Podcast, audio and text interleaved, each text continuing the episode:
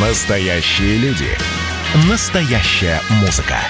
Настоящие новости. Радио «Комсомольская правда». Радио про настоящее. 97,2 FM. эм. Хроники Цыпкина.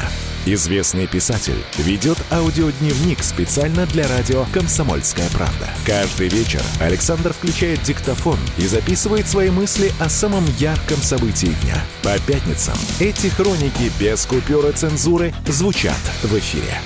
Хроники Цыпкина на радио «Комсомольская правда». Понедельник.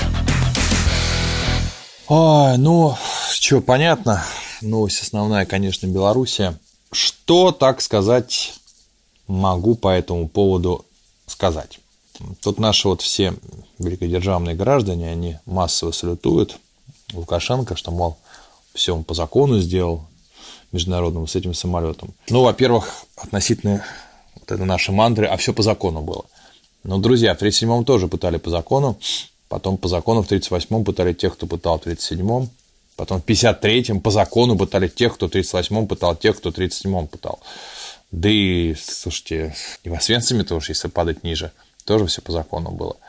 Вот. Но мне кажется, это лицемерно уж. Ну, скажите вы, вот батька мужик, как он всех вертел, как козырно он там между законных струй пролез. Только не надо мозг окружать окружающих. Ну, это странно выглядит. Нарушение закона формально же было. Было. Ну, как сообщение о потенциальном теракте, или кто-то вообще верит, что это все совпадение. Ведь не нашли никакой бомбы, из-за которой хакнули этот борт. Как не нашли и химоружие в Багдаде. Вот. Ну, конечно, понятно, возможно, Протасевич, практически ничего про него не знаю, поэтому мой пост не про то, арестовывать его или не арестовывать, а про вот сам факт захвата самолета такой странный, который вроде бы и весь типа по закону, но никто не думает о том, что пилоты могли психануть что сам этот Протасевич мог увидеть, что его э, борт не летит э, туда, куда нужно, и взять заложники, допустим. Вот. Меня часто по этому поводу спрашивают э, мое отношение к, к захвату Эйхмана. Кто не знает, это нацистский преступник, которого израильтяне выкрали из Израиля. И я, я поддерживаю Израиль, что они так сделали. Они сделали это в нарушении всех законов. Выкрали нацистского преступника. И я понимаю, что это беззаконие. Я понимаю. Но конкретно это беззаконие поддерживаю. Вот. А вопрос, считаем ли мы Протасевича там, равной фигуре Эйхмана или кому-либо другому из преступников. Да, кстати, опять же, не надо тут забывать, что подобные действия, к сожалению, происходили и до этого. Вот это известно, по-моему, мексиканского президента тормознули, я могу ошибаться, мексиканского или нет, когда искали американцы. Вот. И э, была ситуация, по-моему, на Украине похожая. То есть мир стремительно со всех сторон нарушает законы, собственно, установленные а, самими же мировыми правительствами, правительствами различных стран, я имею в виду. И все это ставит под некую такую гильотину, что ли, судьбу любого человека, потому что те, кто радуется, что да, здорово, что поймали вот этого, Протасевича, который занимался организацией протестов в Минске, не думают о том, что если это станет такой системой, то можно будет любого человека, который у нас, допустим, что-нибудь неправильно по поводу Америки сказал, точно так же в небе поймать, арестовать или там что-то с ним делать. Это никто не будет в безопасности. А если вдруг исчезнет вообще какое-либо право международное, то выиграет сильнейший. А давайте посмотрим правде в глаза. Сильнейший сегодня все-таки не мы. Вот, и нам в том числе нам нужно, чтобы хоть как-то право и соблюдалось. Но вот э, как будет теперь из этого вся, вся система вылезать, Потому что, прежде всего, мне кажется, белорусский инцидент Россию подставил, потому что традиционно считается, что как бы, типа Беларусь под нашей крышей существует. Ну вот, не знаю, уж намеренно сделал это перед американской встречей или нет, но в целом я бы не радовался тому, что происходит. Ну вот, не радовался. Вторник. Хотел бы использовать возможность эту для привлечения внимания вот к какому делу – а, в журнале «Домашний очаг» замечательная обложка с Маргаритой Грачевой. Кто такая Маргарита Грачева? Это девушка, которой а, ее мужчина, либо ее муж, я честно не помню статус семейный, короче, отрубила ей кисти рук. Вот, и на обложке она с, процез, с протезом, второй кисть, по-моему, я так понимаю, пришили, вот, беременна. Слава богу, что это получилось. Вот. И на YouTube-канале «Полчаса и готово» вышел фильм о домашнем насилии. Там как раз и про Маргариту Грачеву, и 18-летняя девушка Даша, я о ней тоже рассказывал, которые выстрелили в глаз. Мне кажется, что сегодня нужно привлечь внимание дополнительное к таким кейсам, понять, откуда они берут свое, свои истоки. Очень многие говорят про закон о семейном насилии, э, и встречает много же сопротивления, есть страх о том, что потом по легко по доносу будут отнимать детей и сразу отправлять в детские дома. Я тоже слышал про этот риск. Вот. Э, тем не менее, я, наверное, всех призываю э, уделить внимание этому вопросу, изучить этот закон, вот, потому что действительно ситуация, при которой вот э, все приводит вот к таким диким абсолютно историям, вот, она общество ставит на такую грань страха очень такого тяжелого страха обычных личных отношений. Поэтому я вот в данном этом дне своем, когда у меня каждый день есть свое право слова, скажем так, во-первых, э, рекомендую фильм посмотреть на канале «Полчаса я готова», а во-вторых, изучить закон и э, проявить свою какую-то гражданскую позицию э, по вот этой тематике обязательно. И точно, если где-то рядом с вами происходит, вы знаете, семейное насилие – не бояться, не считать, что вы будете стукачом, а обязательно сообщать об этом в, в полицию.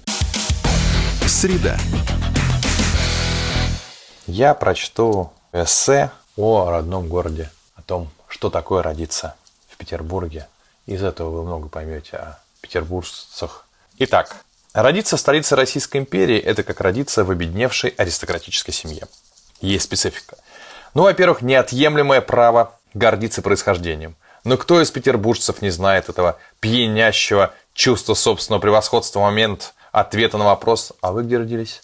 Особенно, если задают его на какой-нибудь Черноморской набережной в большой компании. Если вам повезло, и вы с таким анамнезом один, вы моментально прибавляете в росте несколько сантиметров, а участие в общей беседе можете свести к редким кивкам головы все равно будете ощущать себя магистром общей культуры и интеллектуальным ориентиром, даже если в Мариинском театре были только один раз на вручении какой-нибудь светской премии, а школу закончить не решились и до сих пор не уверены, как все-таки правильно, Иран или, или Ирак. Вы все равно уже владеете тем, к чему многие идут всю жизнь. Вы из Питера. Все, жизнь удалась. Можно начать спиваться непосредственно в роддоме, но этого не пропьешь ты счастливец по дефолту. Есть, конечно, и минусы. Что бы там ни сотворил в жизни, по большому счету переплюнуть это достижение будет сложно. Равно как и в ситуации, когда ты аристократ. Сложно гордиться собой, если фамилия у тебя Мальборо, прадедушка герцог, а ты, ну, ты просто хороший менеджер по продажам. Так же и с городом. Любой не ленинградец спросит тебя с пристрастием, то есть ты родился в самом красивом городе на земле, ты ходил по тем же улицам, что Пушкин с Набоковым, и ты просто руководитель отдела продаж? Ты серьезно? Да ты адов неудачник.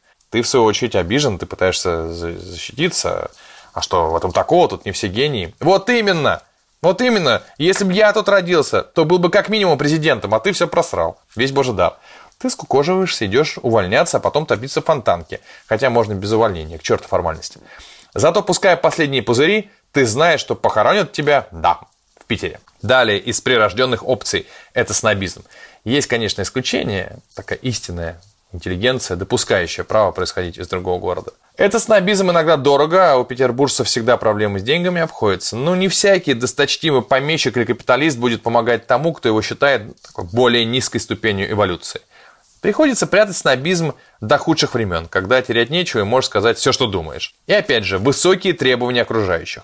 Все та же набережная Анапы, вы представляетесь окружающим, информируете их о рождении на брегах Невы, где точно они-то не родились и не бродили, а вам в ответ «О, ну тогда в театр сегодня не пойдем». Наш северо-венецианский друг будет читать Бродского наизусть. Из Бродского вы знаете только это. «Ты жива еще, моя старушка?» Хотя не уверены, что это Бродский.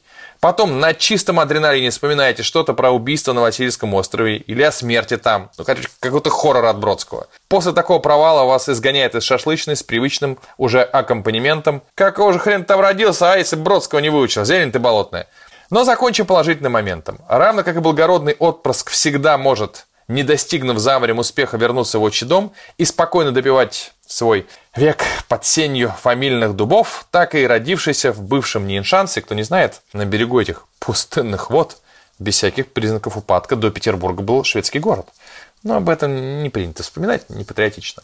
Так вот, вы тоже можете в любой момент уехать в любую точку мира и не переживать, что назад дороги нет. Согласитесь, есть разница. Свалить, покорять в Москву из деревни, ну, к примеру, в Тамбовской губернии, или с итальянской улицы города на Неве. На итальянскую улицу всегда можно вернуться и сказать «Да, посмотрел я вашу Москву, не мое». Многие даже поверят. За такой же пассаж при возвращении в упомянутую выше деревню высмеют всей деревни. И это только вершина аристократического айсберга. Нет времени на полноценные исследования, ибо живу в Москве, и времени ни на что не хватает. В заключение хочу сказать, счастлив, что всеми предыдущими жизнями заслужил родиться здесь. Мечтаю вернуться, но все оттягиваю этот счастливейший момент. Могу, конечно, оттянуть и навсегда. Но мечта живет. Мечта существует. В общем, с уважением, Александр Деляфон, Петербург. Эссе написано три года назад. Иногда читаю его в театре. Думаю точно так же и сегодня. С днем рождения, родной Петербург. В честь тебя, исключение из правил. Хроника за два дня в одной записи. Хроники Цыпкина. Известный писатель ведет аудиодневник специально для радио «Комсомольская правда». Каждый вечер Александр включает диктофон и записывает свои мысли о самом ярком событии дня. По пятницам эти хроники без купюры цензуры звучат в эфире.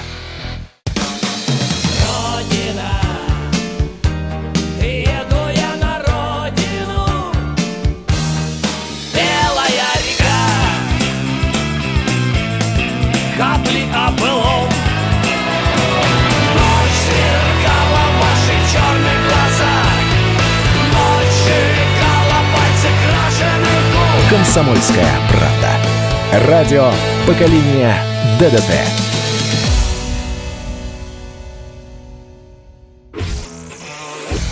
Хроники Цыпкина. Известный писатель ведет аудиодневник специально для радио «Комсомольская правда». Каждый вечер Александр включает диктофон и записывает свои мысли о самом ярком событии дня. По пятницам эти хроники без купюры цензуры звучат в эфире. Пятница. Хроники Цыпкина на радио «Комсомольская правда». У меня сегодня особенный день. Я в Барнауле и сегодня присутствовал на премьере спектакля «Интуиция» по моей пьесе «Интуиция». Мы в свое время с Константином Ильичем Хабенским задумались о том, кто же нас встретит на том свете и что мы будем рассказывать про этот наш последний день. И я написал 13 монологов людей, разных судеб абсолютно, Объединяет их одно, они попали на тот свет и вспоминают что-то не сделанное в свой последний день. Мелочь, какую-то мелочь, которую они могли бы а, исправить достаточно легко.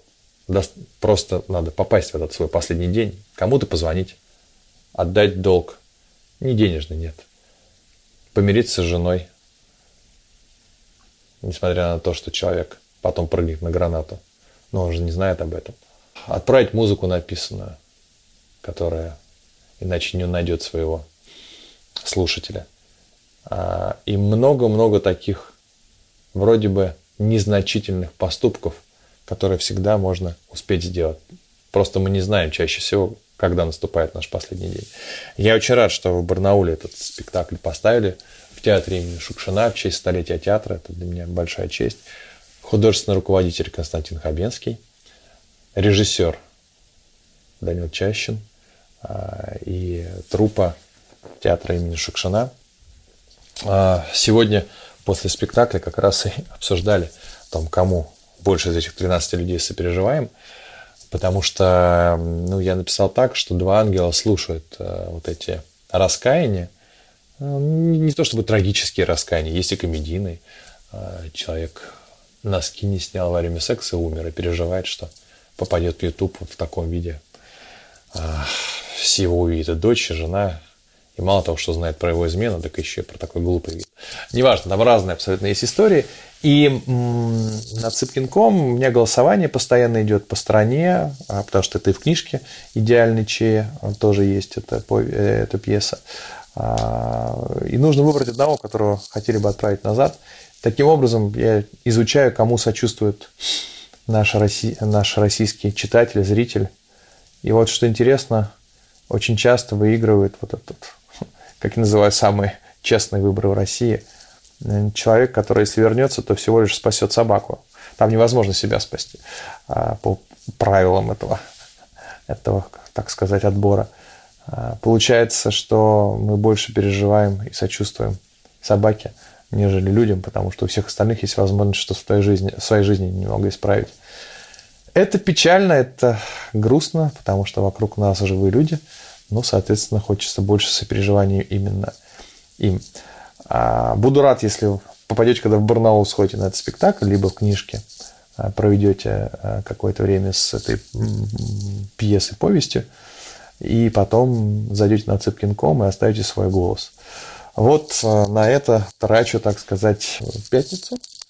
А, уже ночь здесь, в Барнауле, поэтому всем хороших выходных. Вот. А, интересно, кстати, да, чем закончу. Я тут недавно отвечал на вопросы своих читателей в Инстаграме, и один из них был «Какой восьмой грех по Цыпкину?» Ну, понятно, по семье прошелся как следует. И я подумал, что восьмой грех – безгрешие. То есть те люди, которые активно заявляют о своей стопроцентной добродетельности. Чаще всего они при этом преследуют тех, кто, по их мнению, грешит. Иногда преследуют с такой жестокостью и агрессивностью, что лучше бы уж они сами были чего угодно или похотливы. Вот. Поэтому меня все больше и больше пугают, пугает популярность на безгрешие потому что грехи свойственны людям, без них мы становимся не совсем натуральными. Вот. А сегодня это как-то стало популярным не совершать этих грехов и быть святыми. Опасно, опасно. Так что соблюдайте правильный баланс. Вот. И приходите в театр. Спасибо. Саундтрек недели. Ну а песня этой недели пусть будет Knocking on Heaven's Door, которая используется в спектакле «Интуиция».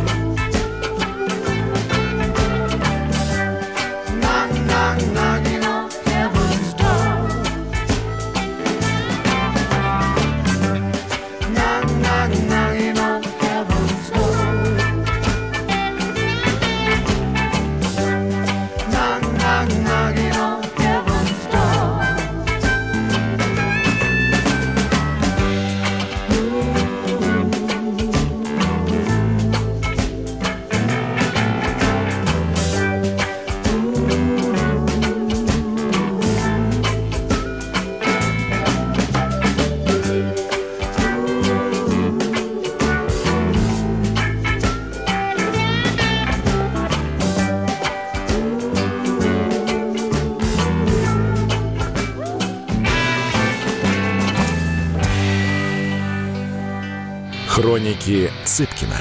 Известный писатель ведет аудиодневник специально для радио «Комсомольская правда». Каждый вечер Александр включает диктофон и записывает свои мысли о самом ярком событии дня. По пятницам эти хроники без купюра цензуры звучат в эфире.